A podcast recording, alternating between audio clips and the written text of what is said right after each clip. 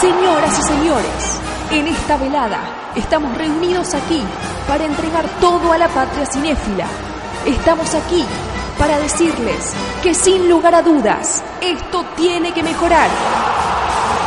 Basta de alegorías, basta de románticos suicidas, basta de cine experimental. Nosotros somos lo que este país necesita. ¿Saben por qué? ¿Saben? Porque esto es BSO, Banda Sonora Original, temporada 8. Somos radio. Do I feel lucky?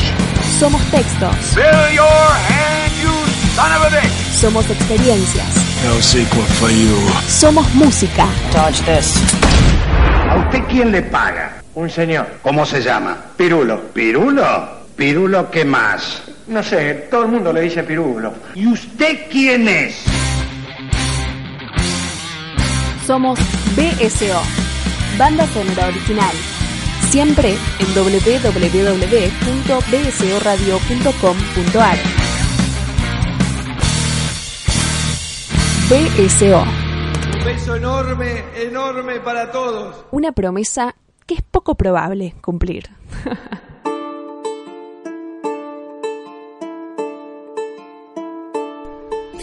En lo que digo nadie se engaña, nos libramos del vencido, todos barremos con saña a los ídolos caídos. No será siempre el primero, la humana limitación, cambia a capricho el puntero de toda competición. Olfateamos muchas cosas, entre prisas diariamente, son verdades deliciosas y verdades pestilentes. Nadie da nada de balde, sábelo. El cantor últimamente está muy bravo. Aunque la verdad escalde, sobran cadenas y esclavos. Libertad y sus vestigios, más vale ponerse a salvo. Muchos calzan gorro frigio solamente por ser calvos. Cubre el cuerpo cualquier capa, el placer también demacra. Todo ser busca una tapa, cada cual cubre su lacra, cada cual su lacra oculta. Aunque en virtudes abunde y se juzgue inobjetable, cuando el humano se hunde, siempre busca un responsable. A menudo nos engañan escondidas apetencias. La culpa ajena es barata, regalarla no nos cuesta. Nada nos cuesta. La hipocresía propasa todo ejemplo en esta tierra, al asesinato en masa, los hombres lo llaman guerra.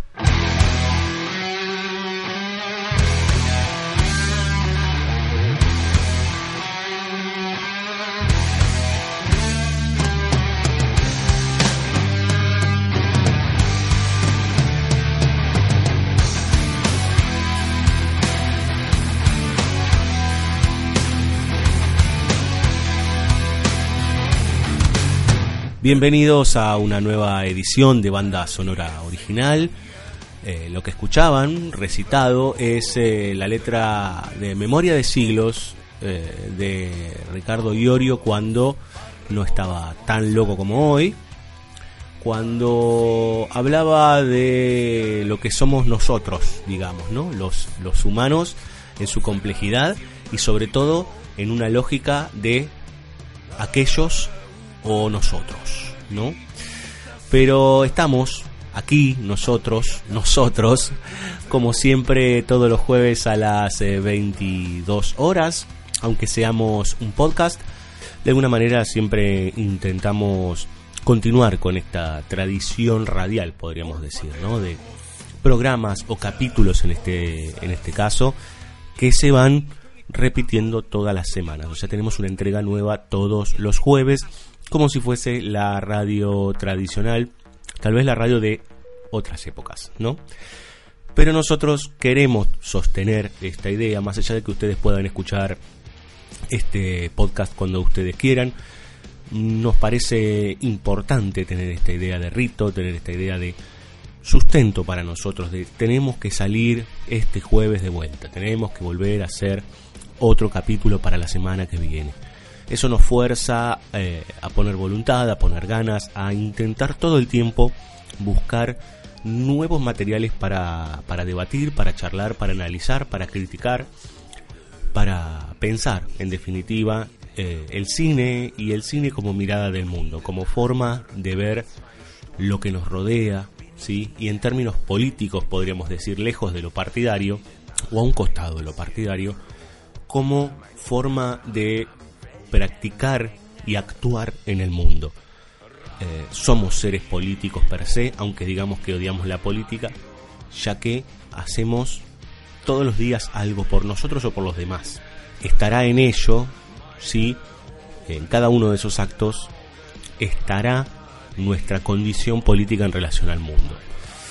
Y hablando de nosotros y del mundo, algo que pareciera ser una especie de, tema recurrente y, de manera muy importante aquí en la Argentina, digamos, ¿no? Tal vez en, otras sociedades está más aceitado o inclusive ya completamente enquistado, que es la idea de ellos o nosotros. Vamos a, a pensar durante todo este capítulo, como verán estoy solísimo, o sea que podría ser ellos o yo, o vos o yo, vos que estás del otro lado o yo. Calculo que si vos me estás escuchando es porque somos nosotros. Entonces seremos nosotros o ellos. Esto no significa un grito de guerra ni nada por el estilo, ni alguna locura fanática. Aunque, aunque, aunque, bueno, Villalba me abandonó, obviamente, pero me abandonó provisoriamente, porque el, el capítulo que viene, que va a ser el especial autores, va a estar conmigo por primera vez y vamos a tener un invitado ya amigo de la casa y haremos cosas muy lindas. De paso, bcoradio.com.ar o arroba bcoradio y encuentran todos nuestros contenidos para, para que ustedes los disfruten o que nos odien o que piensen que nosotros somos los sellos, ¿sí? Volviendo al, eje temático de banda sonora original del, día de hoy, esta idea de el enemigo, digamos, ¿no? ¿Cómo se conforma la otredad, el otro, aquel que está del otro lado y que para mí siempre es aquello que nunca quiero ser que está en las antípodas de lo que yo pienso. Es muy difícil eh, no recaer en pensamientos al borde del fascismo, digamos, ¿no? Los argentinos tenemos un, problemazo. Eh, alguien dijo hace mucho tiempo que dentro de nuestro está el enano fascista. Es muy probable. En función de que hay alguien o algunos, vamos a ponerlo en un neologismo, alguien es, para que no se ofenda a nadie con un lenguaje inclusivo, eh, algunos que son, lo, que son los generadores del mal, digamos, ¿no? Aquellos que hacen que yo, persona promedio de ciudad, de pueblo o de, de, mundo civilizado, tenga mis problemas. Entonces, ese pensamiento burgués, podríamos decir, aunque podríamos desgranarlo y, abrirlo hacia otros estratos sociales, pone en un lugar de ellos a, los que menos tienen muchas veces, a los que tienen menos educación que nosotros, a los que tienen menos recursos que nosotros, o en su defecto, que tienen otra construcción moral del mundo. ¿Sí? Esto no implica que seamos tolerantes con, todo el, con todos, digamos, ¿no? Esto es, sería un delirio.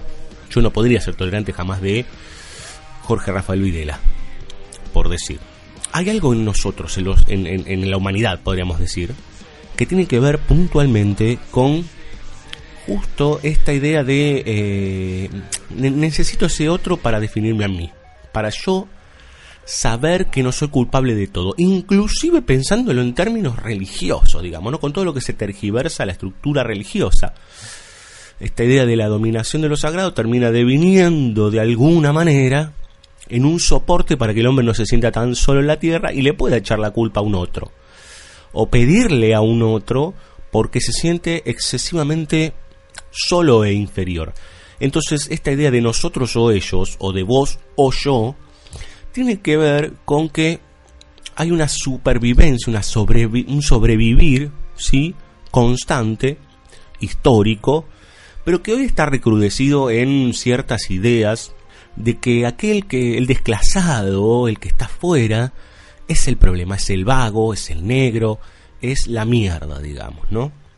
Lo que vamos a ver hoy son tres películas muy distintas que plantean esta idea de el nosotros o ellos, de distinta manera. De hecho, vamos a ver dos películas americanas y una película argentina. La, a ver, la, la idiosincrasia norteamericana es muy particular, digamos, ¿no? Por ejemplo, hay, hay cosas muy aceptadas en Norteamérica que son discutidas desde el progresismo de una manera muy liviana, muy tonta, como por ejemplo, sé yo, la brutalidad policial por, sobre los negros, ¿no? O el asesinato de los negros. Una minoría mayoría, podríamos decir, ¿no? Los latinos, ¿no? Son parte del mal, como dice Trump, digamos, ¿no? Muchos de ellos, los inmigrantes, vienen a cagar al país. Una forma de pensar, de alguna manera, similar a nuestra ministra de Seguridad o algunos de los dirigentes que están, por ejemplo, hoy en el poder, que es esta idea de que el que viene de afuera es un problema. Y esto no es solo Latinoamérica o América en, en general, sino que también pasa, hay una, es un poco antiguo, pero una suerte de derechización mundial por la cantidad de migraciones y de movimientos. En el caso de, por ejemplo, de Europa, es puntualmente con los africanos, digamos, ¿no? Bueno, Argentina no se escapa de eso, se ha recrudecido mucho en los últimos cuatro años, tres años y pico. Eso no significa que en las décadas anteriores no existiese. ¿Mm? Hay un pensamiento per se, y si quieren un pensamiento per se porteño, que vamos a desarrollar en el segundo bloque. Pero ahora nos vamos a la Norteamérica típica, digamos, y vamos a hablar de Welcome to Marwen, una película del año 2018, fines del 2018, dirigida por nada más y nada menos que Robert Zemeckis, el director de Volver al Futuro, de Forrest Gump, que hace un tiempo largo que yo les diría que tiene el mal de Spielberg, de alguna manera. Eh, el mal de Spielberg, inclusive el mal de Scorsese también, ¿no? Parece que el siglo XXI no les ha caído muy bien. Casi les diría que de CMX terminó, de alguna forma, en el momento que dejó, te, se estrenó Forrest Gump. A partir de ahí vino una caída muy profunda, que no tiene que ver con la calidad de sus películas. Se pueden discutir la calidad de sus películas o lo que, lo que narra.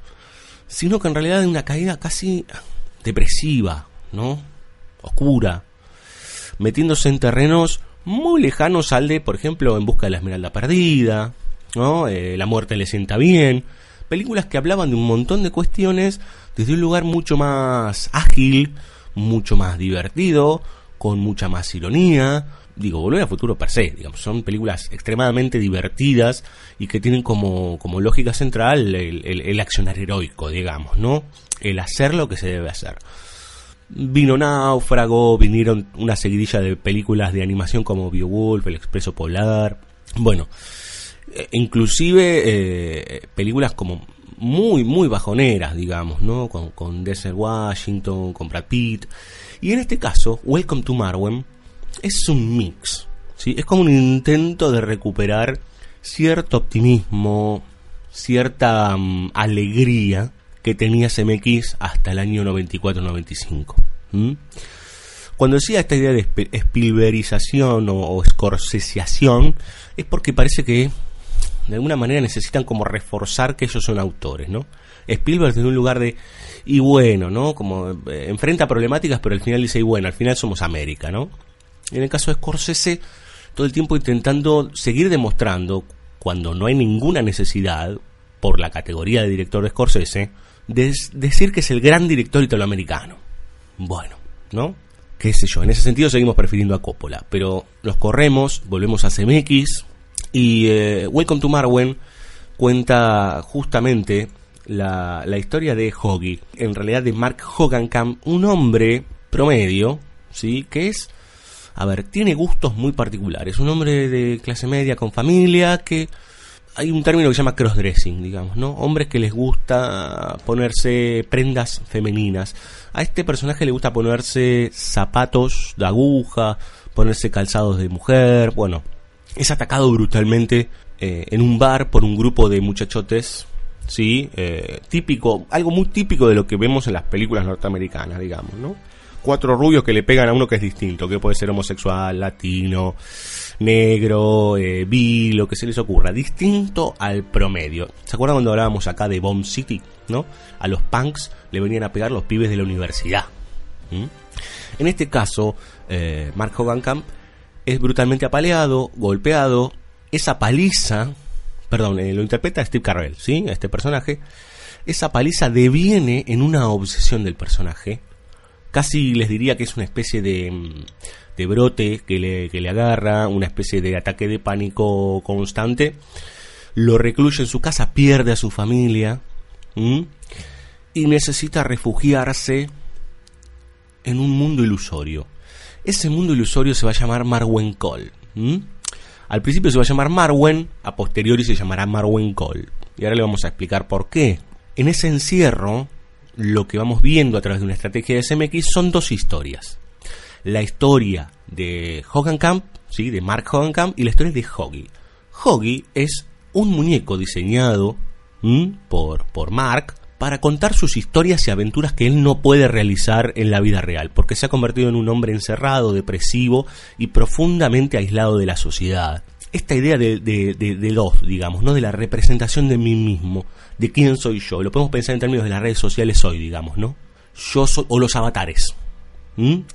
Yo soy esto que me representa en una virtualidad, avatar de James Cameron, por ejemplo, ¿no?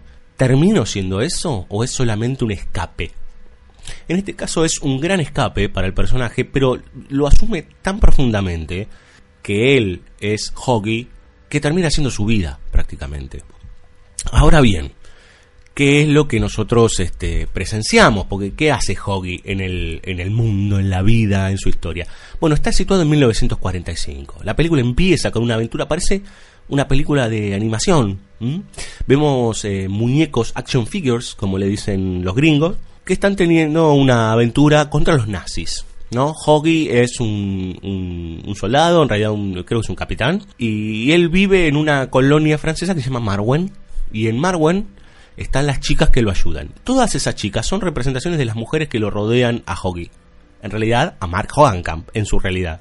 Las mujeres que de alguna u otra manera lo ayudan. Lo ayudan o, o, o no, digamos, ¿no? Está la chica que le vende los muñecos de acción, una juguetería increíble que me encantaría que haya una en Buenos Aires así. Eh, que es la chica que realmente lo quiere. Estará la vecina de enfrente, que por ella, que se llama Nicole, se llamará Marwen Cole el, el pueblo. Está la, la, asistente, que es la que le trae, una asistente alemana, que le trae las pastillas, para que, porque él tiene que tomar pastillas constantemente por los ataques de pánico y por la ansiedad. Y hay una bruja una bruja azul, que es la que sostiene todo el tiempo eh, que Marwen esté ahí, digamos, y es como el mal que va acosando constantemente de la mano armada, por, a partir de la mano armada de los nazis, el conflicto, digamos, ¿no? En ese mundo ilusorio de Mark Hogankamp. A todo esto en paralelo, como les decía, está Nicole, que es la nueva eh, vecina de enfrente, y a todo esto hay un juicio en ciernes, y lo que estructura la película desde una aventura más aniñada y desde una, una cuestión más adulta, entre comillas, mm, ya estoy odiando decir un poco entre comillas, pero un poco más adulta, el problema que tiene Hogankamp para enfrentarse a sus agresores y que sean condenados. Es terror, terror absoluto, terror a, a, ellos, a esos que están del otro lado. Entonces todo lo que no puede enfrentar este personaje, todo lo que no puede eh, afrontar en el día a día o en su defecto tomar las decisiones que hay que tomar, lo cual para cualquiera de nosotros es dificilísimo, eso termina deviniendo en una gran aventura en su mundo interior, ¿no? Una gran aventura de la Segunda Guerra Mundial, uno de los sucesos más importantes de la historia de la humanidad y uno de los más, eh, a ver, incisivos. No, el mundo nunca será lo mismo antes y después de las dos guerras, sobre todo de la segunda, digamos, ¿no? Donde millones y millones de personas desaparecieron. Bueno, y la, política mundial cambió. De hecho, aparecieron países, ¿no? Imperios. Bueno, lo cierto es que ese, ese mundo de la Segunda Guerra Mundial es, de alguna forma, lo que lo resguarda. Ahora eso se empieza a quebrar, se empieza a quebrajar, se empieza a complejizar la realidad empieza a invadir ese mundo, entonces es un toma y daca constante, él se empieza a enamorar de la chica que está enfrente, equivocadamente, es una chica muy amable, pero en realidad la que lo ama es otra, es la chica que le vende los muñecos. La idea de ellos y otros, la idea de ellos o nosotros, eh, en este caso es ellos o yo, es muy potente en la película, tal vez en su devenir y en su construcción del conflicto termina siendo bastante ingenua. Esta película está basada en- también en un documental que se llama Marwen Call del 2010, algo por el estilo, que pone más en evidencia, esto es una historia real, ¿no? Está basado en una historia real. Estoy harto de que pongan basado en hechos reales, como ya a esta altura, ya a esta altura, sí, qué sé yo, ¿no? Ponerlo al final, no sé, bueno, no importa. Esta idea de inocencia y que va de la mano del optimismo que les decía antes, eh, le terminé jugando un poco en contra a la película. De hecho, la película fue muy mal en la taquilla, pero muy, muy mal. Tal vez porque ya CMX para las generaciones nuevas es algo viejo, no sé. Pero tampoco es una película que, que llame demasiado la atención, ¿no? Vamos a ver la película de un deprimido, ¿no? Y de, de muñecos muy similares a los Barbie, digamos, ¿no? A las Barbie. Ese trazo grueso, feliz, podríamos decir, del final, eh, a ver, para, para mi generación, o por lo menos para mí, es, es lindo, digamos, ¿no? Porque él, aparte de ese mundo de muñecos, lo fotografía. Saca unas fotos espectaculares de los muñecos y esas fotografías eh, van a devenir en una exposición final. Cuando se exponga ese problema al mundo, ¿no? Que eso no está mal simbólicamente. Cuando ese mal se exponga al mundo y cuando él se exponga hacia, hacia el mundo, pueda abrirse, pueda salir, pueda enfrentar aquello que lo aqueja, ciertas soluciones aparecerán. Eso implica interrelación, eso implica empezar a entender al otro, eso implica entenderse, eso implica darse cuenta de los eh, errores propios, de dónde estoy parado, etcétera, etcétera. Tal vez ya se cargó parcialmente la película, ¿no? Porque los que están del otro lado, los que le pegaron, son tan malos, pero tan malos, tan malos que necesitaríamos un poquito más tal vez en el mundo real y los que sucedieron, los que hicieron, los que le hicieron realmente a Mark Hogancamp son así. No lo sé. El tema es que tam- también a veces, y esto también es un, gran problema de ellos o nosotros, es la banalización. Del mal o del bien, pero puntualmente la banalización del mal, ¿no? Yo voy a decir algo que por ahí suena horrible, digamos, pero seguramente, no sé, Galtieri tenía nietito, tenía señora, tenía hijos, los abrazaba, le compraba caramelo, no lo sé, digamos, no, no era solamente un sorete, o sea, lo era, pero además, ¿no? Había muchas cosas. Eh, inclusive para los que están del otro lado sería bueno que investiguen, por ejemplo, sobre las pericias a los represores, ¿no? Uno cree que los represores vivían, no sé, bebiendo sangre y con un- una 48 en en la cintura y matando gente. No, no. O que tienen cara de malo las 24 horas del día. No. Le tenemos tanto miedo a ese otro que lo convertimos, lo, ni siquiera lo monstruificamos, sino que construimos una entidad plana, sin volumen.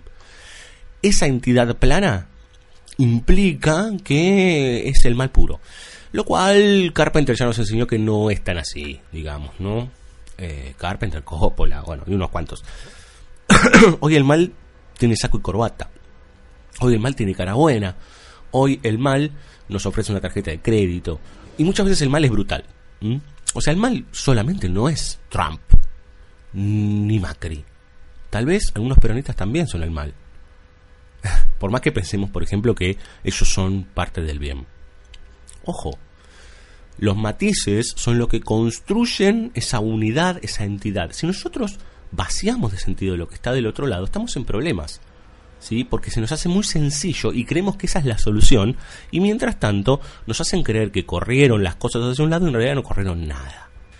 Retornando y retomando la película, me parece que tiene un- ese trazo grueso que les decía, como un poco a ver, eh, inocente, en donde, por ejemplo, descubrimos que en realidad esa bruja que estaba en el mundo de Marwen Cole, en esa historia de guerra y amor, en realidad tiene el mismo color de pelo que las píldoras que toma Hoggy, ¿no?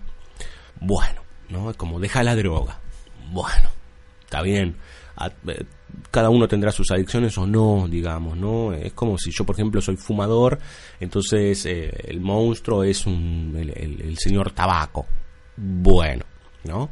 Como ahí CMX tiene, es, es raro, digamos, ¿no? Es raro. Un tipo que imaginó y que pensó a Forrest Gump que, que caiga en este tipo de cuestiones, digamos. Pero más allá de eso, me parece que es una historia que está bien cerrada, que está contada, que, que está, a ver, qué estupidez, ¿no? Está contada, sí, está contada. Está bien contada dentro del todo.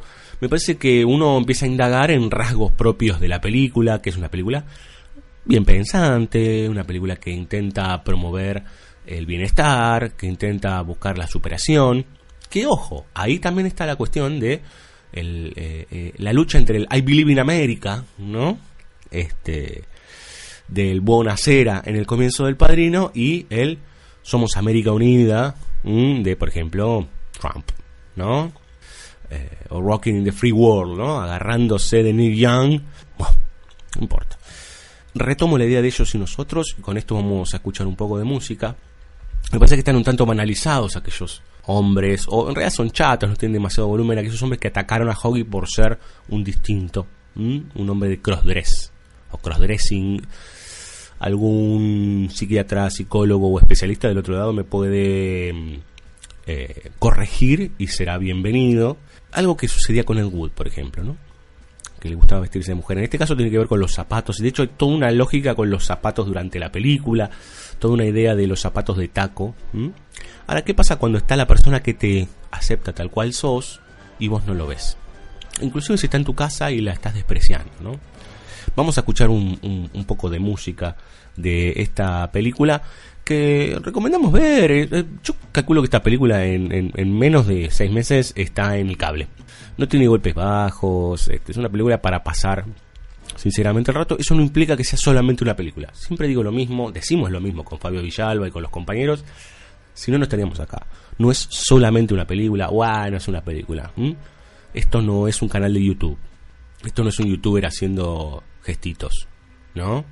El cine es una forma de ver las cosas. Bien, mal, regular, pero es una forma de ver las cosas. No es televisión tampoco.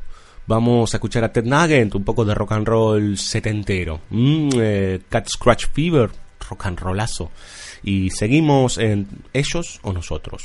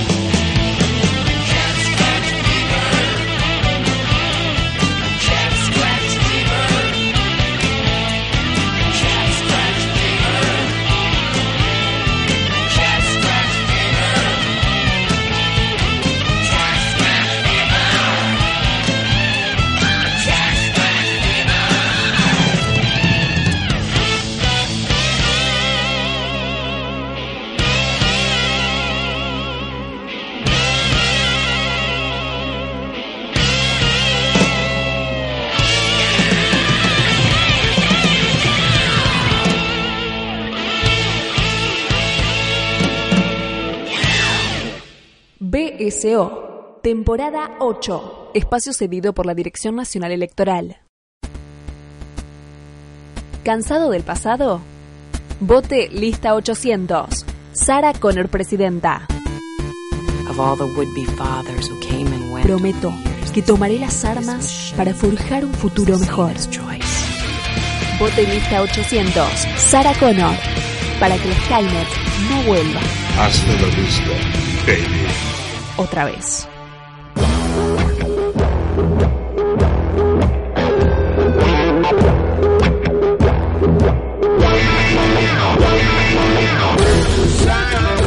Muy bien, segundo bloque, segunda película aquí en banda sonora original. Estamos terminando el mes de mayo, les prometemos para la semana que viene, como les decía.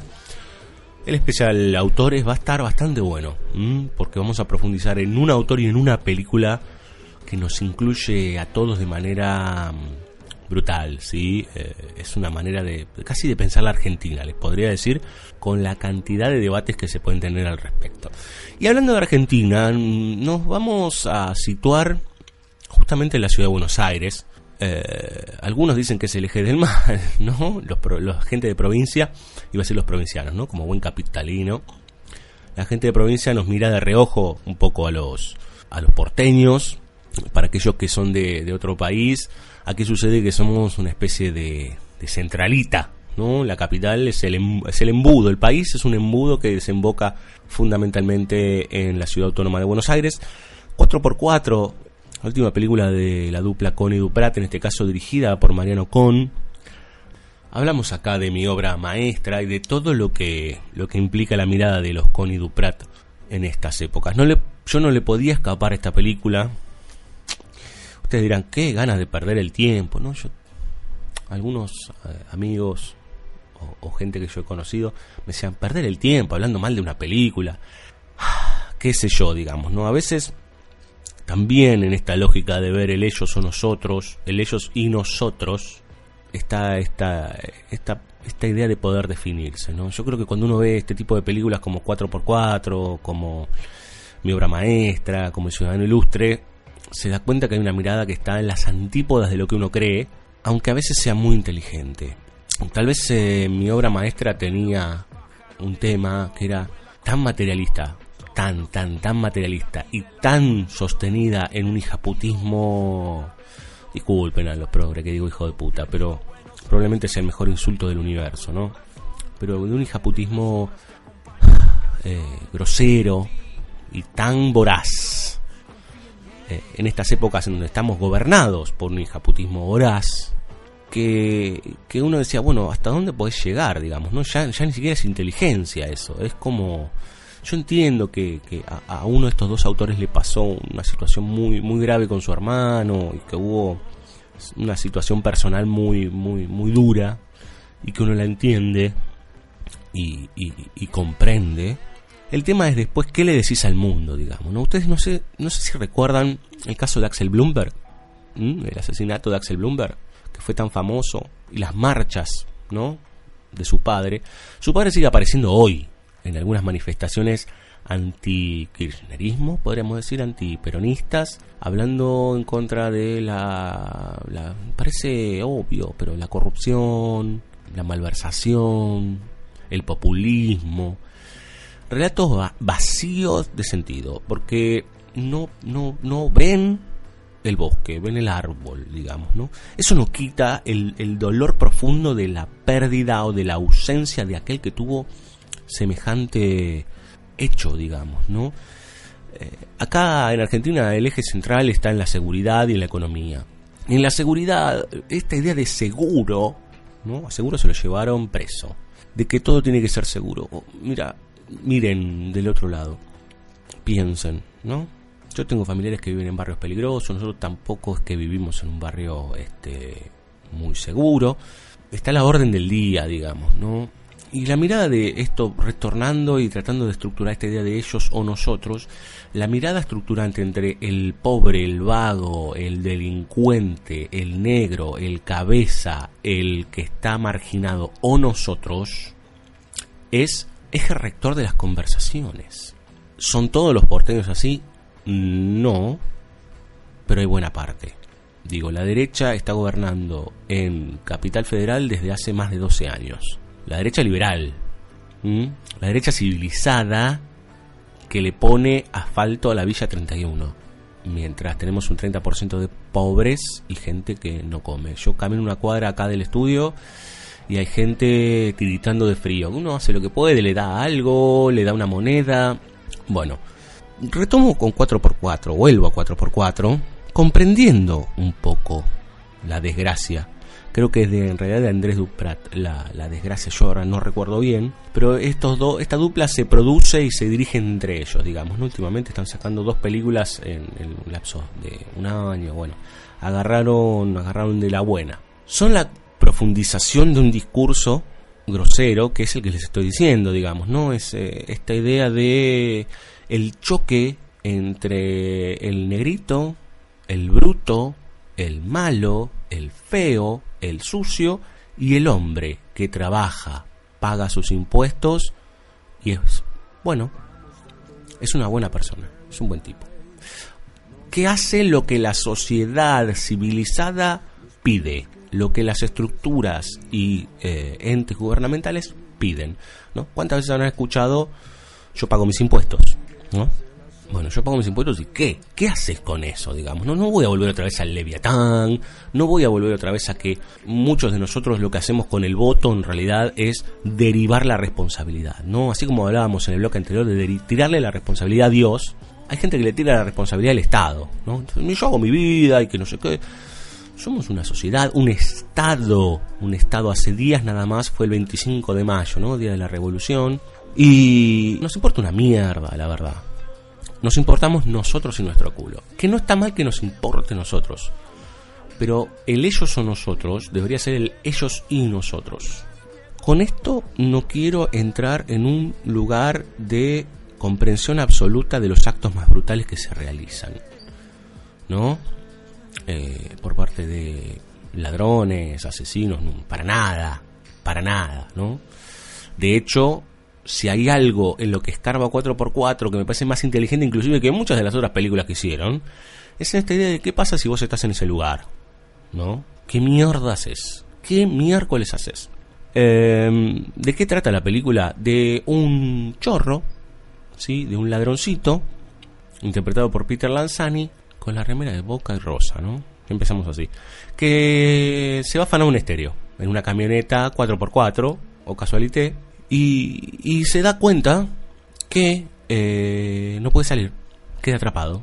Queda atrapado, mm, está blindada la camioneta, no hay forma de salir, queda ahí metido adentro de esa estructura de cuatro ruedas y se empieza a desesperar. De repente suena una camioneta todo culo, obviamente, suena el teléfono manos libres allí y hay una voz que es Daddy Brieva que le dice que se va a quedar ahí por tiempo indeterminado. Y que se va a quedar ahí porque él está podrido y está harto de que le afanen. El tipo que está del otro lado, que a mí me extraña que sea Daddy Brieva. Eso es lo que me extraña. Como raro, ¿no? esto, los Connie Duprat son lo más parecido al pensamiento Majul en cine. O el pensamiento Leuco. Ahora, eh, este personaje que es un médico que se está muriendo, un tipo de 60 años, decide que tomará cartas en el asunto porque el Estado es completamente este, inoperante y que lo va a castigar. A este le tocó, le tocó a este chorro. En principio lo que les decía, es, eh, eh, en términos de una primer atisbo de inteligencia en la estructura, está esta idea, ¿qué harías vos? ¿No? Hace poco hubo un caso de un dentista que para defender a su familia eh, tenía un arma y le quisieron afanar en un acto muy brutal y el tipo se defendió y lo mató al ladrón y lo quisieron enjuiciar y la madre del ladrón lo quería preso al tipo. Que es un gran problema, digamos, ¿no? En el Estado de Derecho es un quilombo. Es un quilombo. Uno, yo, ustedes que están del otro lado, ¿qué, qué haríamos en ese caso, no? ¿Qué haríamos? Si le tocan un hijo, un hermano, en esa angustia total. Antes era el ojo por ojo, en su momento, ¿no? Bueno, tal vez lo que hace esta película es retrotraer el ojo por ojo. Y afirmar, de alguna forma, valga el jueguito del... ¿No? El, este, la mm, cacofonía. Afirmar ese pensamiento clase medista burgués de que hay que castigar ¿no? Aquel que no tiene. Lamentablemente lo que ese primer atisbo de inteligencia que esboza la película deviene en algo que ya es tremendo, ¿no? Y que me parece que veíamos en el hombre de al lado y que se fue profundizando después, que es que ese pobre que está ahí, ese ladroncito interpretado por Lanzani, no tiene voz, casi que no sabe hablar, está interpretado casi como un mono, dice muy pocas cosas, y la historia, la biografía, el sustento, el sostén para esa acción está claramente puesto en el personaje de Daddy Brieva, ¿no? en el médico. Tiene biografía, tiene cuerpo, tiene psicología, tiene mente, tiene causas. El chorrito sorete no. Y a mí me parece que ahí es cuando los progres se equivocan, digamos, ¿no? O sea, probablemente haya dejos de maldad, haya maldad también en ese ladrón. Ahora, que no tenga ningún matiz, que sea una especie de hombre simio, ¿no? Como una cosa vaciada por completo. Y ahí estamos otra vez en la banalización. Está vaciado. Es un personaje pura acción que ni siquiera es pura acción en busca de, ¿no? Quiere salir, entonces déjame salir, déjame salir, déjame salir. Es todo así, en una casi ignorancia completa. Si alguno de ustedes vivió cerca de un barrio marginal, yo tuve, no, sé si es la suerte, pero bueno, sí, eh, la, suerte en, desde un significado más amplio de convivir con la marginalidad, no tanto como otras personas que hacen muchas cosas eh, con respecto a eso. Y no es eso, no es eso a, ver, habrá gente que dice así, bueno, pero digo, cuando vos estás proponiendo esto, una casi una lucha de clases, en donde esto es una suerte de juego del miedo punitivista, el hombre de clase media alta, que vive en Puerto Madero, lo dice, vive en Puerto Madero, se le murió la mujer, tiene una hija, la cual se fue del país porque le afanaron un montón de veces, a él le afanaron un montón de veces y se hartó. Bueno, los que tienen el capital y los que no lo tienen. Digo, si si está todo eso, ¿por qué vaciarlo, no? Eh, se habla de que tiene familia, ¿no? Eh, este pibe. De hecho, es tan macabro ese hombre que está del otro lado, y ahí está el jueguito medio inteligente de, Duprat y Con, que, que le da plata a la familia y le dice que, bueno, vos te vas a morir acá adentro, yo no te voy a dejar salir nunca más, eh, la vas a pasar muy mal. Bueno, a tu familia le dije que te ganaste un billete de lotería o algo por el estilo y le voy a dar una plata para ver si... Qué bueno que sos.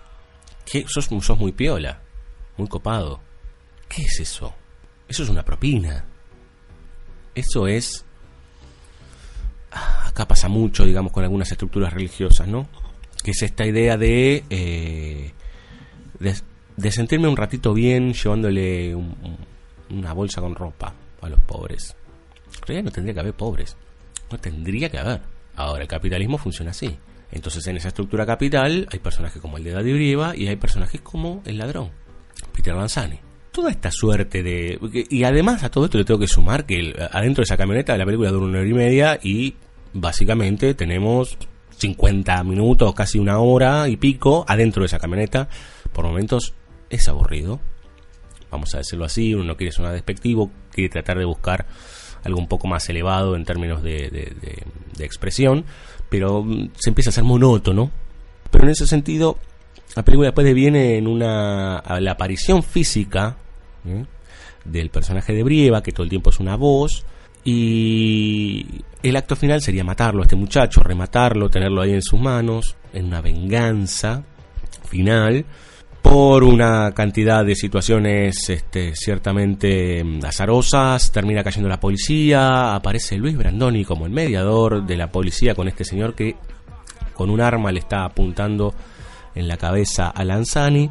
Y hay una idea, la verdad, la idea final, en, este, en esta idea que en, este, en esta estructura que les contaba antes de, de que el de clase media tiene los sustentos, ¿no?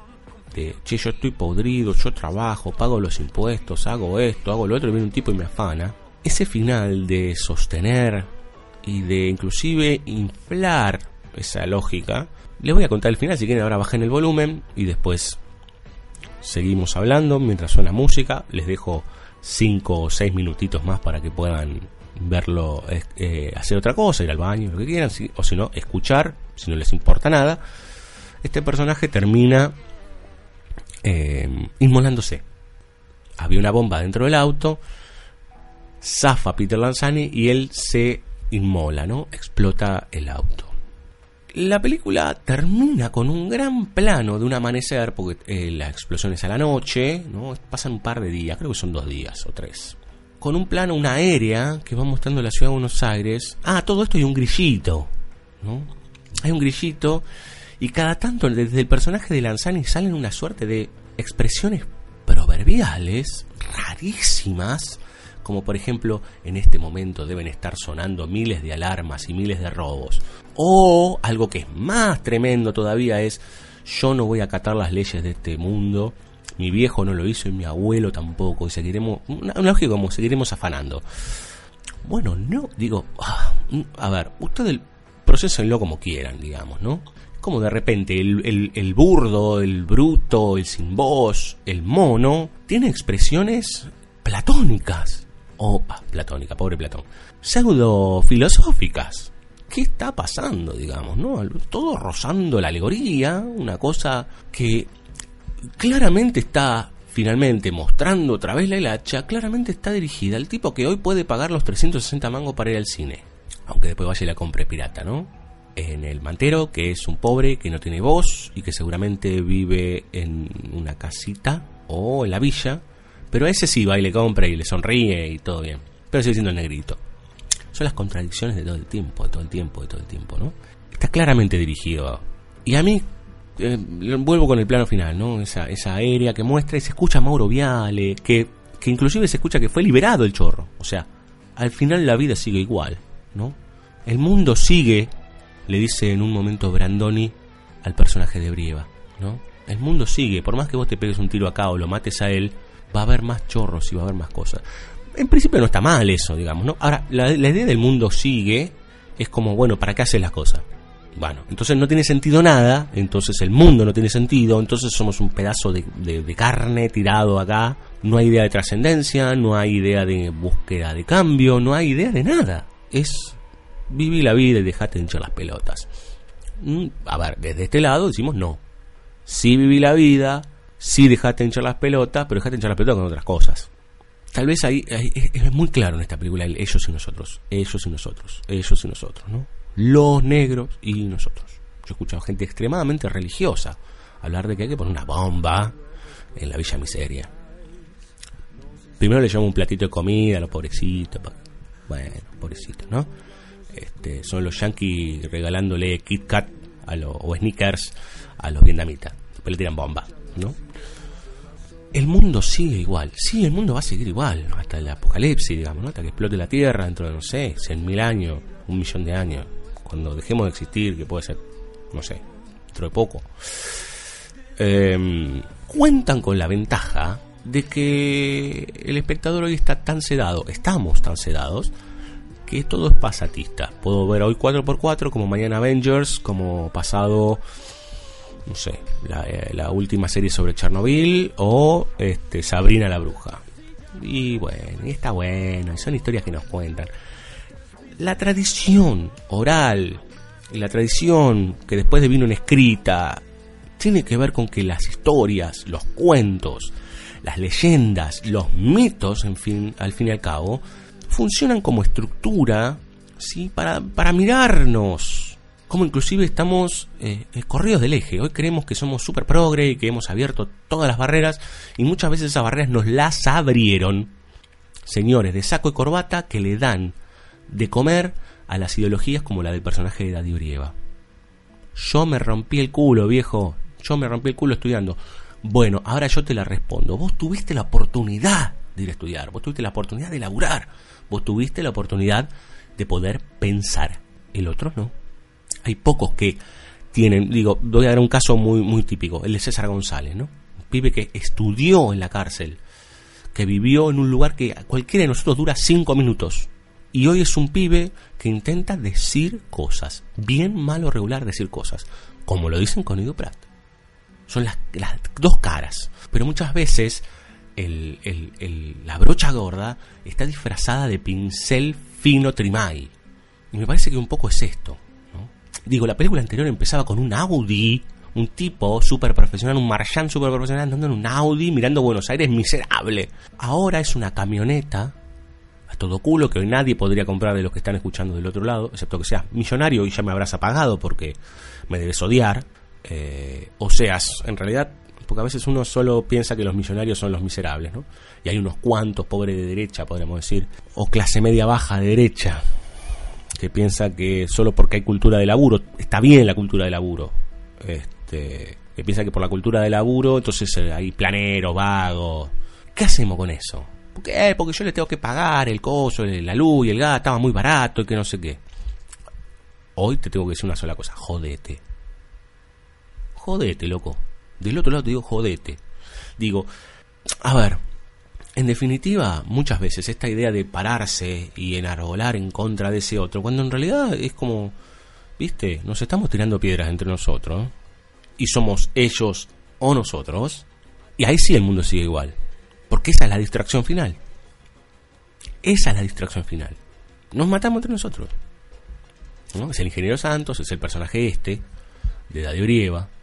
Si la fuente de todo es la educación y el trabajo, nosotros como parte también de un, país, que es un estado, que es una nación, algo podemos hacer. No estoy hablando de comprarle el caramelo al nene en el subte, ¿no? Nos han inculcado el individualismo y el individualismo deviene en la venganza más profunda y más violenta.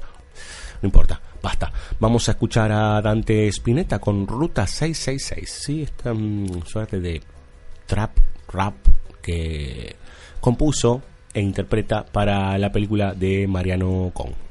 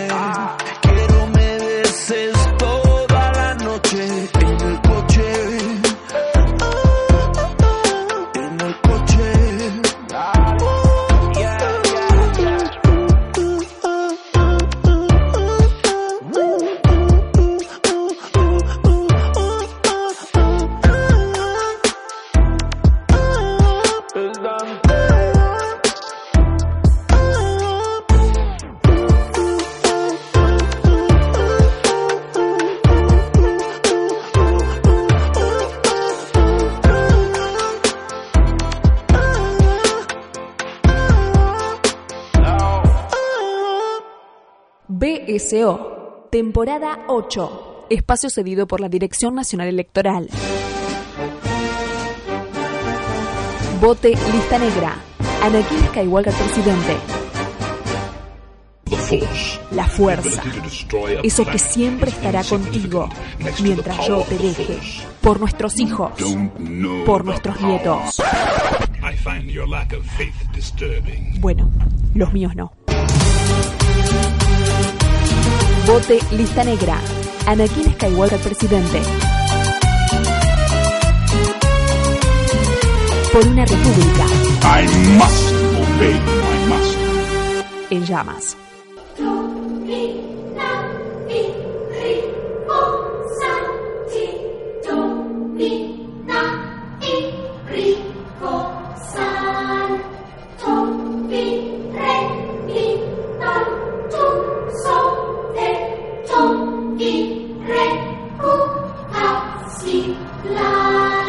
tanto, así dice el Señor. He aquí, traigo sobre ellos una calamidad de la que no podrán escapar. Aunque clamen a mí, no los escucharé.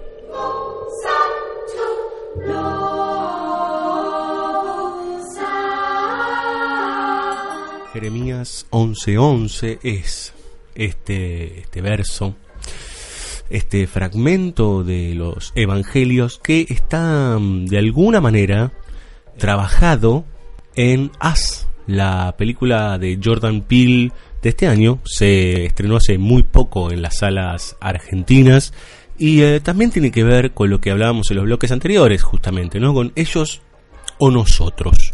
Acá es como más evidente, ¿no? Si en el primer bloque hablábamos de Marwen como esta idea de un mundo paralelo para poder construir ejes de valentía y para poder trabajar la idea de la otredad, de aquello que nos molesta, de aquello que está en las antípodas de nosotros. Y en el segundo bloque hablábamos de una postura claramente burguesa en función al pobre, puntualmente, digamos, ¿no? A aquel que no tiene voz, al desclasado, a aquel que se los mira siempre como un chorrito sorete, como diría un cantor argentino. Acá entramos en un lugar más cercano al terror, más cercano al fantástico, podríamos decir. Eh, aunque en Marwen hay algunos condimentos de fantástico, pero en esta película fundamentalmente eh, el, eje del conflicto está en, una idea fantástica. ¿Y em, ¿en, qué se, en qué se basa esta película? Bueno, centralmente hace, hace hincapié en una familia, la familia Wilson, y más aún en Adelaide. Adelaide es eh, la madre de una familia compuesta por padre, madre y dos hijos, hijo e hija, que de niña tuvo una suerte de hecho mm, traumático, que es haberse visto a ella misma. Suena raro.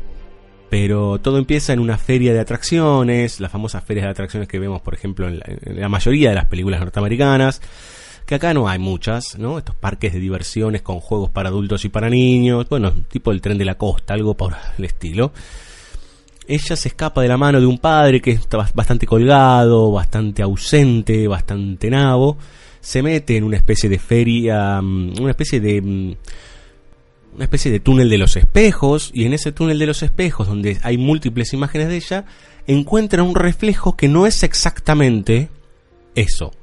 Es un reflejo viviente, podríamos decir. Está actuando por sí solo. Eso le genera una especie de trauma que la va a acompañar toda la vida sin entender por qué vio una otra igual, idéntica, una especie de doppelganger en primera instancia, que la miraba y que le sonreía de una manera bastante macabra. En el hoy lo que vemos es un regreso a ese espacio, casi sin querer, digamos, ¿no? Creo que es en Santa Mónica o algo por el estilo, en unas playas. Eh, ella le tiene muchísima aversión a la playa porque ese lugar estaba ahí muy cercano, o sea, el lugar a donde ella fue eh, estaba pegadito al, mar, eh, donde tuvo el episodio. Y de buenas a primeras, eh, la película nos, establece en primera instancia toda la relación intrafamiliar, que el marido de ella se parece bastante al padre, aunque bastante más responsable, podríamos decir. pero bastante nabo. Y dos chicos preadolescentes, bueno, la, más grande, preadolescente, y el otro un niño de unos 8 o 10 años aproximadamente. Lo cierto es que en un momento As pega una vuelta, pega un giro, y en una noche, en donde ella decide contar por primera vez en su vida lo que le pasó, puntualmente a su marido, después de haber visto varios episodios extraños, varios episodios fuera de lo normal, fantásticos en medio de ese viaje, o inclusive recordando alguna de las escenas de ese, ese momento en su niñez, aparece otra familia vestida de rojo en el pórtico de su casa, una casa muy, muy, muy acomodada, hay que decirlo, ellos son una familia pareciera típica negra norteamericana, acomodada, digamos, ¿no? La adaptación de la negritud a lo que generalmente los blancos ostentan, digamos, ¿no? O sea, como es el, costado progre. La película es bastante progre. A la, aparición de esta familia, que al principio vemos en sombras y que perturba a toda la, la otra familia, la familia Wilson, eh, de repente nos damos cuenta que en realidad son ellos mismos.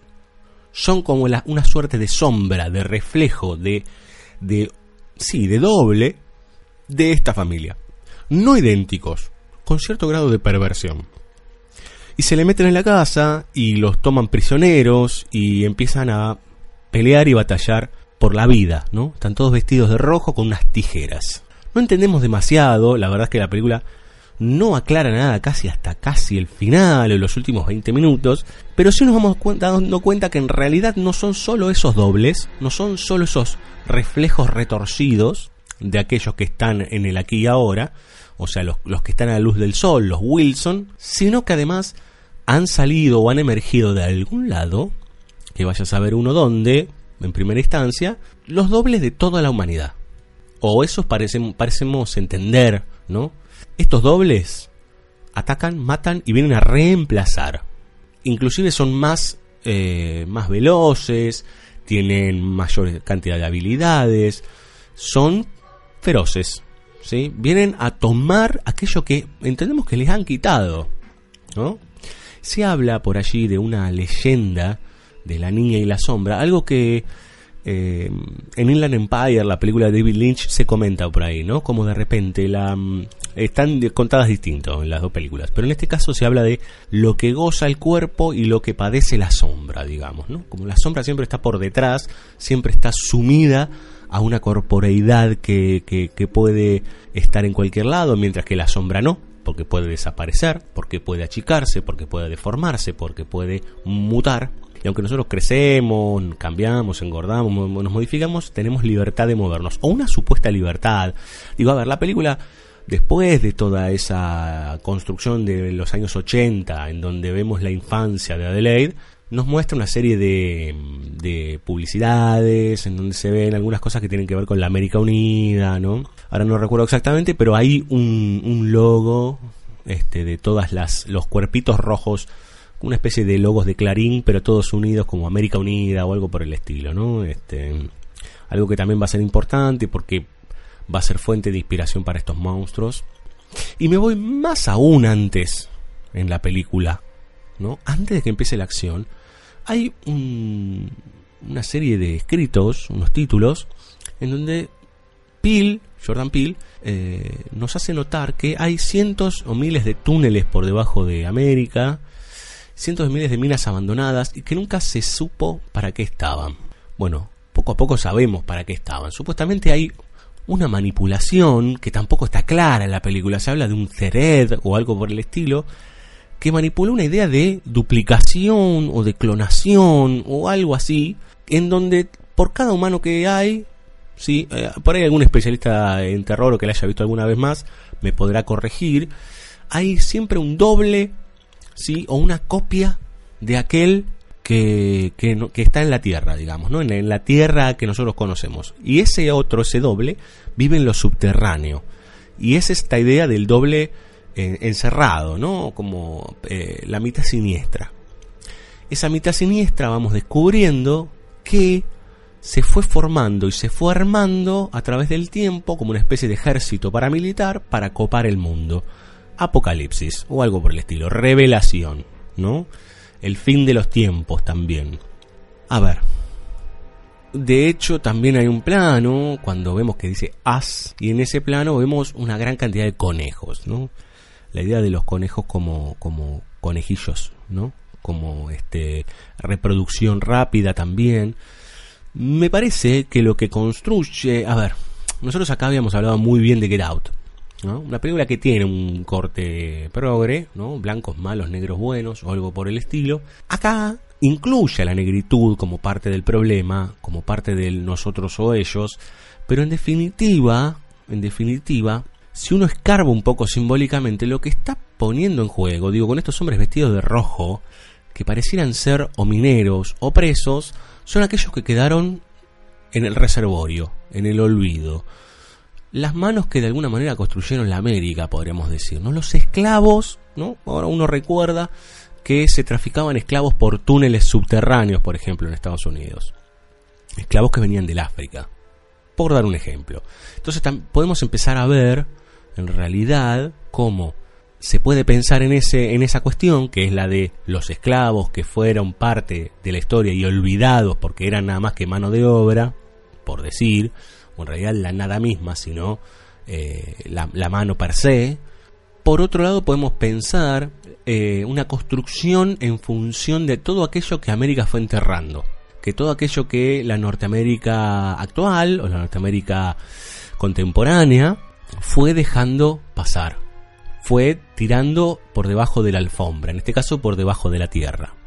Puntualmente para mí es casi al borde de la alegoría, ¿no? Es como, de hecho, les decía lo del loguito ¿no? Ese loguito de, de, los humanos de rojo, todos uno al lado del otro, estaba en la remera de Adelaide, que termina quedando, porque hay un final sorpresa que no les voy a contar. A propósito, no se lo voy a contar porque me parece que inclusive hasta tiene cierto un rasgo de traición para el espectador y, y aparte extraña un poco la, la estructura. Esa, esas manitos, todos y los este, muñequitos pegados se convierten en un acto de cordón humano para estos tipos que no tienen casi voz, pero que en realidad están eh, accionando como una especie de, repito, cordón humano para atrapar y para matar y para aniquilar a aquellos que ya gozaron demasiado del sol, digamos, ¿no? Me arrepiento, les voy a contar el final, bajen el volumen ahora si quieren, porque me parece que también es parte de, de la idea de As, esa sombra, ese doble, esa otra Adelaide, que en realidad es una red que, que, que, se ve y que no es un reflejo exacto, sino que es ese, ese reflejo distorsionado, una otra, una doppelganger, nos enteramos que la capturó. Y al capturarla se llevó a la Adelaide original y ella tomó su lugar. O sea que la protagonista que vimos durante toda la película es en realidad la chica que salió de las sombras. Eh, es extraño, no yo no lo termino de, de asir, digamos. Entonces, ¿qué? ¿No? Porque al final se sonríe con el hijo. Tiene una hija adolescente, Sora. El, el, hijo más, más pequeño es como una especie de, de, monito, ¿no? Está todo el tiempo corriendo y haciendo trucos de magia. Todos tienen su doble más brutal, digamos, ¿no? Inclusive, eh, eh, Gabe, que es el marido, que es medio tonto y hace chistes, que creo que también es un problema de la película, ¿no? No para hacer chistes. Eh, a ver, Adelaide es la que toma las, eh, la, acción, ¿sí? Es la que hace lo que habría que hacer, pero el marido la deja, es como, bueno, mamá tiene que ir a hacer eso. Por más que tenga la, él tiene la pena lastimada, digo, no, no tiene ningún sentido, digamos, ¿no? Entonces, para poder apartarla y para hacer un woman power, anoten, amigas feministas, a veces esto va en detrimento, ¿no? Porque uno puede decir, ay, qué bueno, digamos. Eh, es un problema, digamos, ¿no? Porque está terminando siendo aislada, ¿por qué no se puede hacer a la par? Eh, es un gesto, es una mueca. lamentablemente lo estoy diciendo esto en función de la película de Jordan Peele, que tiene sus momentos, pero que bueno, que, peca de haber sido demasiado celebrada su película anterior. Entonces, ahora como que necesita otra vez, volvemos, ¿no? Al mal de Spielberg de alguna manera, aunque Peele tenga dos o tres películas nada más. Acá no hay mucho que dar vuelta con lo del otro, ¿no? Digo, es, es bastante sencillo en sí esto de, bueno, está mi reflejo del otro lado pervertido, ¿no? Eh, es lo que según, la, bueno, en la, en la teoría habría dobles, digo, si uno lee un poquito, digo, no sé, Palterotto o, o Kerenji, esta idea del doble, lo mítico, no tiene que ser exactamente porque son gemelos. De hecho, hay unas gemelas rubias que son reemplazadas por gemelas eh, más oscuras y más pervertidas. Bueno, a ver, ¿no? Y el 11-11, ¿no? Jeremías 11-11, par y par, ¿no? 1-1, 1-1, ¿no? 11-11, par y par. Está señalando todo el tiempo esto la película, en muchas ocasiones. La idea del 11-11, son las 11 y 11. Digo, está todo subrayado. Muchas veces con este tipo de películas en donde lo que quieren poner en evidencia es salvando que son películas que en realidad están muy pensadas, ¿no? Pero lo que quieren hacer es poner en evidencia ciertos problemas centrales en la sociedad, que en este caso va más allá del maltrato a los negros, sino que en definitiva tiene que ver con lo que la América promedio enterró en manos del liberalismo y en manos del capitalismo, ¿no? Toda, toda la, mugre, eh, está muy a la vista, digamos, ¿no? Está muy, muy a la vista, está, es, eh, y, si no lo ves, eh, se va a encargar de decírtelo. Inclusive, hasta podría decir que no es una película que dé miedo. Está pensada como una película de terror. la gran cantidad de humor que maneja, o la gran cantidad de chistes le van en contra, entonces salirle en contra no hay momentos aterradores, claramente. Tal vez en el cine yo la vi eh, versión hogareña, pero tal vez en el cine es más aterrador, pero verla a Lupita Nyong'o eh, haciendo de los dos personajes y haciendo de Red, que sería la, sombra o este doble, hablando como todo así, la verdad a mí no me causó nada, digamos, no, eh, no es que no es que me dio pavura o dije, podría ser yo hablando así, o, o qué terrible lo que, lo que está sucediendo, digamos. Es terrible, pero me parece que, no sé, no, no, no quiero eh, pegarle en exceso a la película porque en realidad eh, me parece que, que eh, tiene buenas intenciones. Si estuviera Villalba acá diría, ¿no? Este, el infierno está lleno de gente con buenas intenciones, es verdad. Pero bueno, supongo que tiene que ver con el mal de la segunda película, vaya uno a saber. Sí está claro que acá, en As, hay un intento muy, muy, muy, muy fuerte por los, los que están gozando, digamos, del gozando o viviendo este sistema. Hay un momento que se habla inclusive de que los que estamos acá somos los que estamos presos.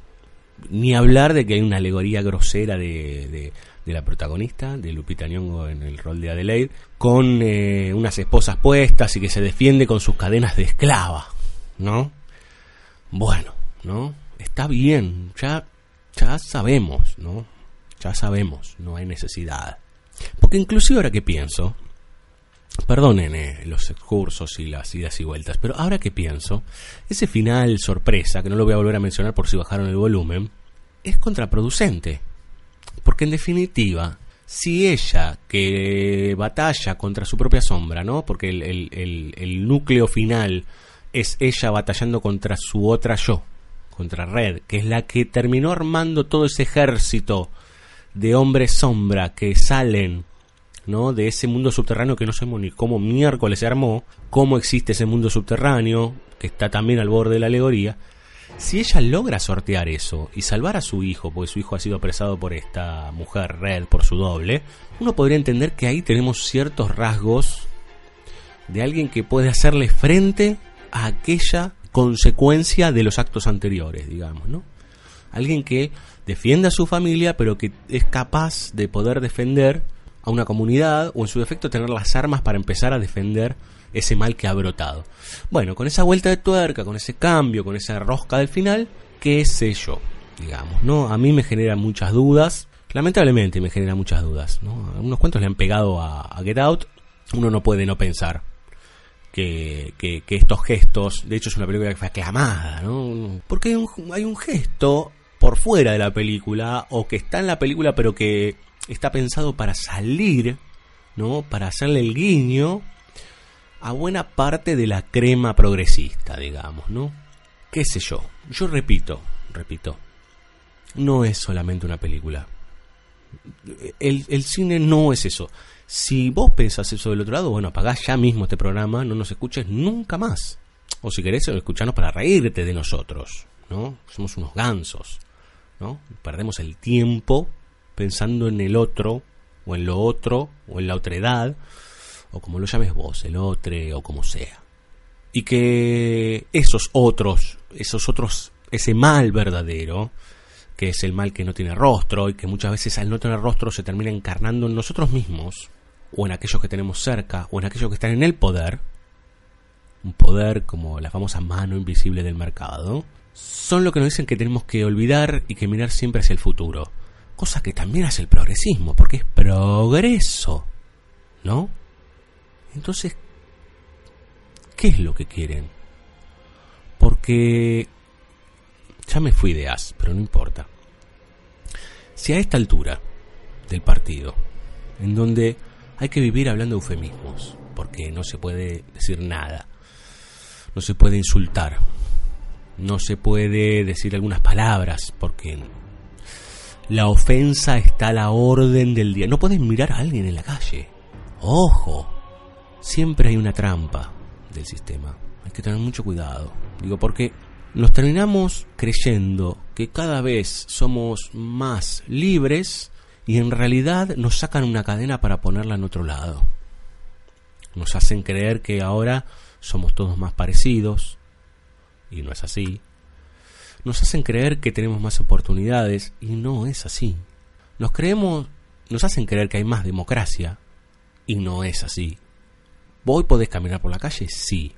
Ahora, ¿cómo caminas? ¿Como el de 4x4? ¿Eso es libertad? ¿Qué es eso? ¿Es democracia? Si vos no tenés dos mangos para comprar la zapatilla a tu hijo, ¿eso es libertad? ¿Quiénes son esos otros que dicen que vos no podés estudiar? Que vos no podés dedicarte a algo? Que vos no podés servir a los demás? Que vos no podés ser una persona que ejerza una profesión, un trabajo, lo que quiera? ¿Quién es aquel que te pone el mote de vago? ¿Quiénes son esos? ¿Quiénes somos nosotros? Porque tal vez nosotros somos, para el que piensa distinto, somos esos, somos ellos, somos eso a veces, ¿no? Aquello con lo que hay que arrasar, o a veces aquello que es necesario para que el, el sistema, que ya queda viejo decir sistema, ¿no? Pero a mí me encanta la palabra, para que el sistema siga funcionando. El capitalismo funciona con pobres, funciona con pobres e ignorantes. En el momento que vos leíste más de cinco libros, más o menos que te abran un poco la cabeza, te das cuenta que estás adentro de una matriz. No hay escape. No hay escape. No hay escape. Bueno, ¿qué hacemos entonces? ¿Hacemos como el personaje de Brandoni? Que dice, ¿el mundo sigue girando? No, señor. Yo estoy detrás del micrófono y puedo decir cosas que tal vez me escuchen 50, 100, 200. Con suerte, mil. Con mucha suerte.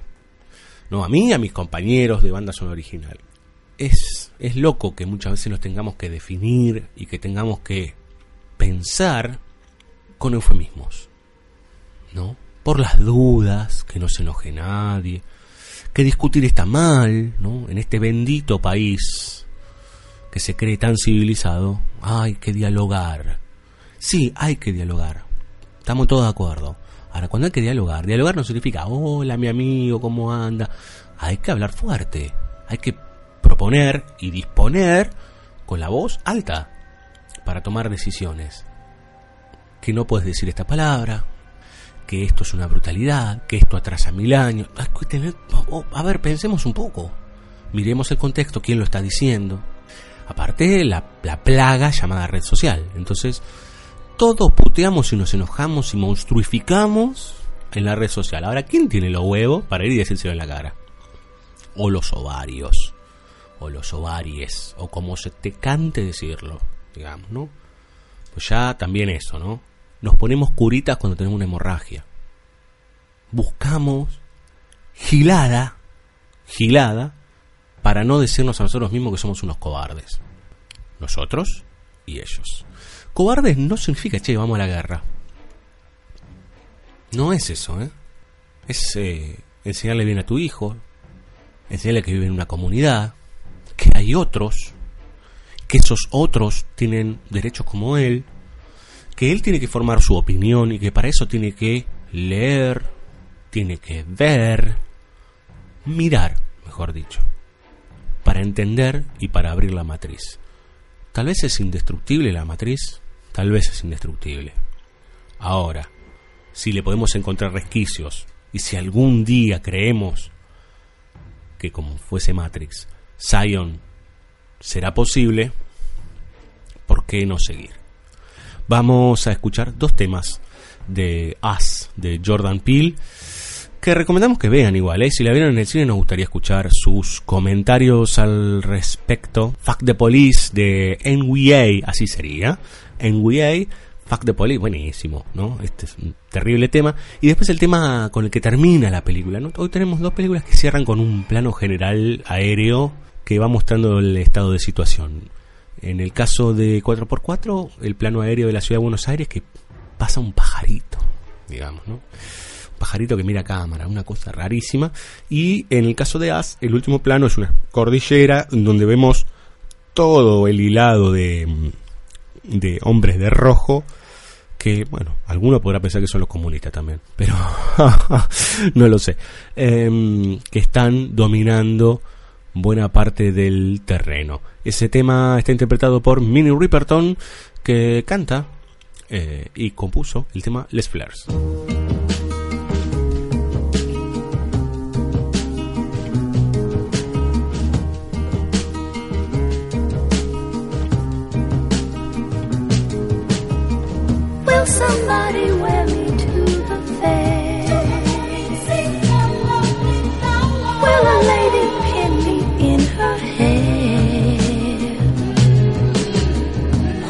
Child find me by a stream. Kiss my petals, weave me through a dream. For all of these simple things and much more. A flower was born. It blooms to spread love and joy, faith and hope to people forlorn. Inside every man lives the seed. If he looks within,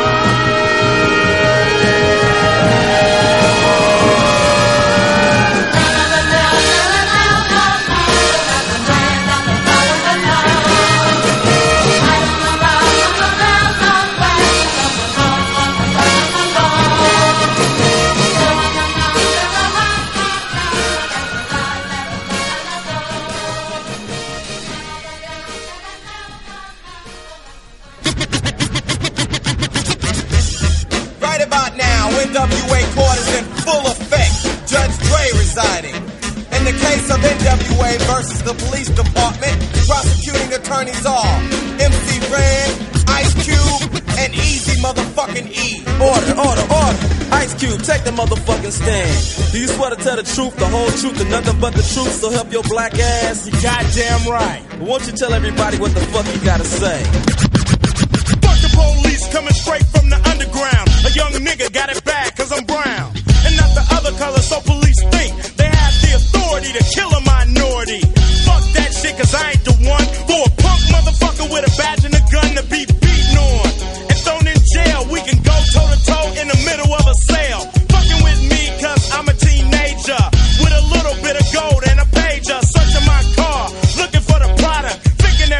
is selling narcotics. You rather see me in the pen than me and Lorenzo rolling in a benzo.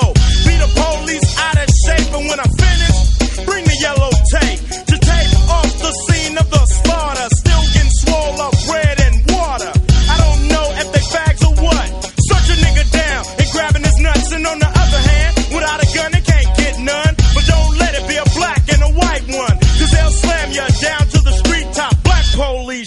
Out for the white cop. Ice Cube will swarm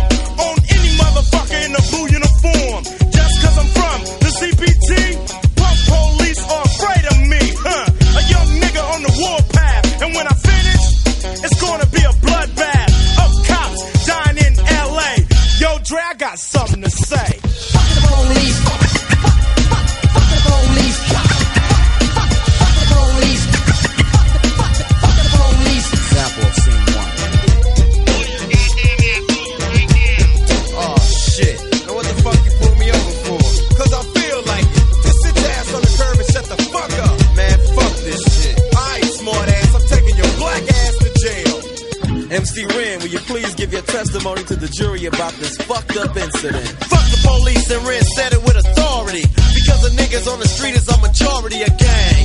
It's with whoever I'm stepping. And a motherfucking weapon is kept in a stash spot for the so-called law. Wishing Ren was a nigga that they never saw. Lights start flashing behind me. But they're scared of a nigga so they mace me to blind me. But that shit don't work, I just laugh. Because it gives them a hint not to step in my path. But police, I'm saying fuck you punk. Rights and shit, it's all junk. Pulling out a silly club so you stand with a fake ass badge and a gun in your hand. But take off the gun so you can see what's up and we'll go at it, punk, and I'ma fuck you up. Think you think I'ma kick your ass, but drop your gat and Red's gonna blast. I'm sneaky as fuck when it comes to crime. But I'ma smoke 'em now and not next time. Smoke any motherfucker that sweats me. Any asshole that threatens me. I'm a sniper with a hell of a scope. Taking cop or two. They can't cope with me. The motherfucking villain that's mad. With potential to get bad as fuck. So I'ma turn it around. Put in my clip, yo, and this is the sound. Yeah, something like that, but it all depends on the size of the gap. Taking out a police would make my day, but a nigga like Ren don't give a fuck to say. Fuck the police.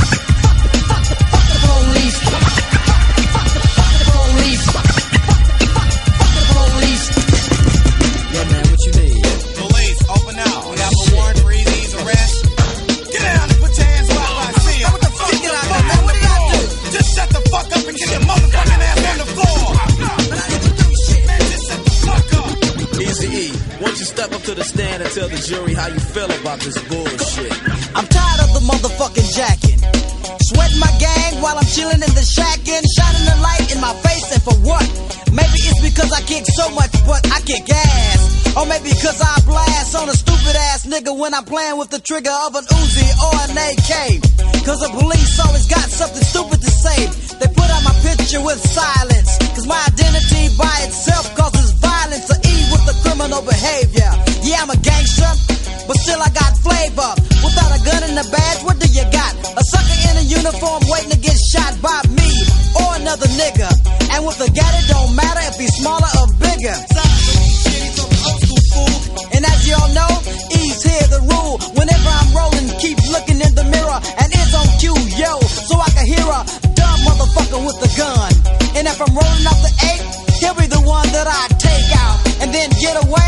While I'm driving off laughing. This is what I'll say: Fuck the police. Fuck the, fuck the, police. Fuck the police. Fuck the police. The verdict. The jury has found you guilty of being a redneck, white bread, chicken shit motherfucker.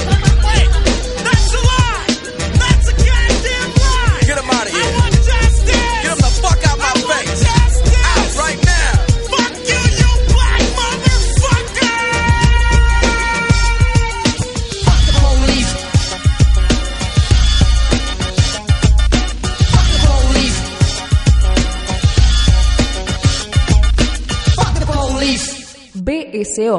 Temporada 8, espacio cedido por la Dirección Nacional Electoral. Decisión y templanza, para que tu día sea tu día. You could ask yourself a question. Solo te diré a ti que me votes. Well, do you, punk? Lista 88, Clint Eastwood, senador por Santa Cruz.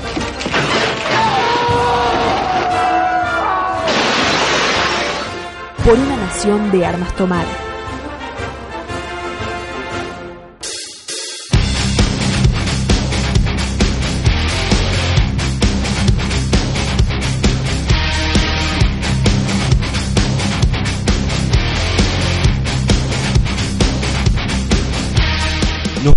Se termina banda sonora original. Nos retiramos. Espero que la semana que viene esté Villalba.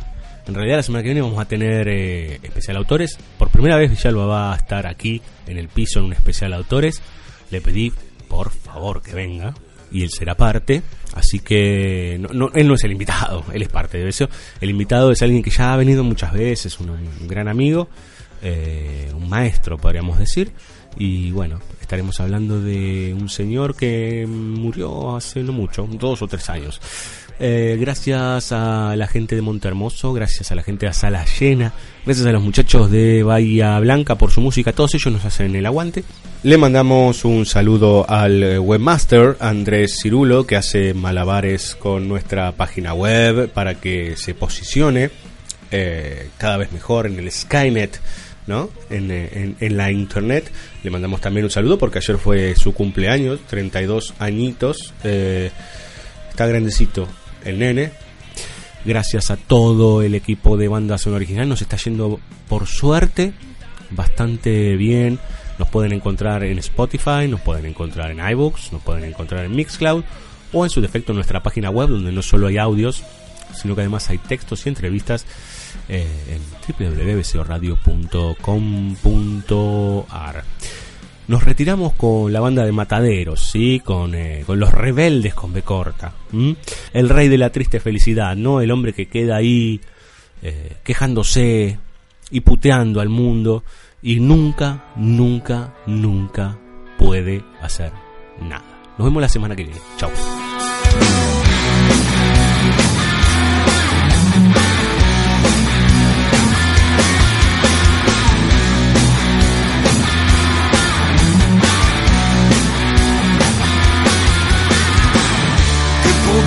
Hacer cuando se sienta mal?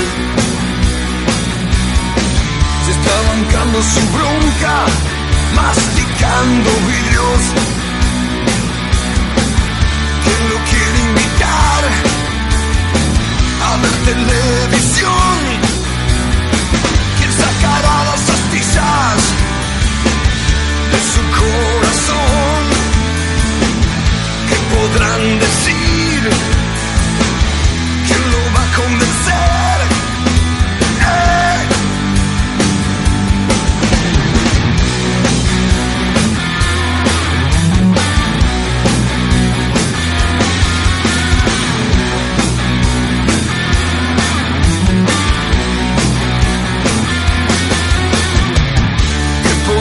Hacer cuando se sienta bien?